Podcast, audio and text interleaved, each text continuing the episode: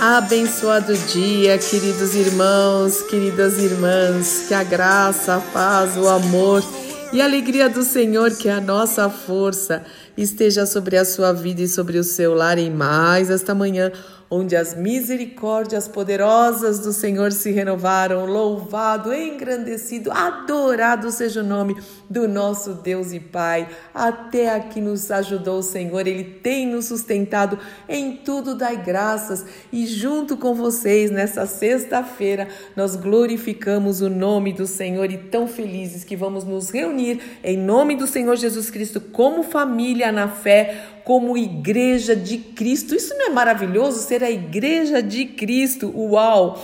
Então vamos nos reunir até aquele dia em que todos o veremos face a face e o Senhor tem cuidado de nós. Ele é digno de toda honra, toda glória, todo poder, todo louvor e toda gratidão. E eu quero encerrar esta semana, mais esta semana, é, meditando, louvando e adorando o Senhor com o Salmo de número 33, depois desse louvor maravilhoso, maravilhoso. Ouça inteira depois, você vai ver como é lindo. Eu gosto muito, gosto muito mesmo desses irmãos adorando o Senhor. Mas vamos lá, Salmo 33. Vocês, pessoas de bem, saúdem o Eterno com vivas. O louvor dos que têm uma vida correta é de melhor qualidade. Reforcem seus louvores com violões, acompanhem seus hinos com pianos, componham uma canção nova para ele e celebrem ao som de uma clarinada, pois a palavra de Deus é sólida, é inabalável tudo o que o Senhor faz é sem defeito, por dentro e por fora. Ele ama quando tudo se encaixa, quando o seu mundo está na absoluta verdade.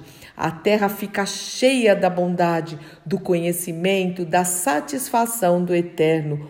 Os céus foram feitos ao comando do Senhor. As estrelas aparecem com, apareceram com o sopro da sua palavra. Ele cavoucou o mar em seu jarro, pôs o oceano em seu barril. Criaturas da terra, prostrem-se diante do Senhor. Habitantes do mundo, somos nós aqui, ajoelhem-se diante dele. Eis o porquê. Ele falou e ali estava, no lugar e no momento em que ele disse. Dependemos do Senhor, Ele é tudo de que precisamos e mais.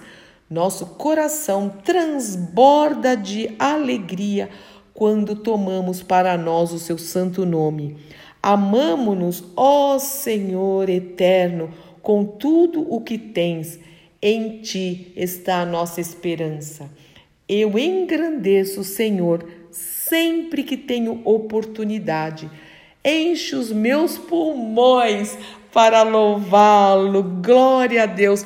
Louvado seja o seu nome. Sim, Pai amado, Senhor eterno.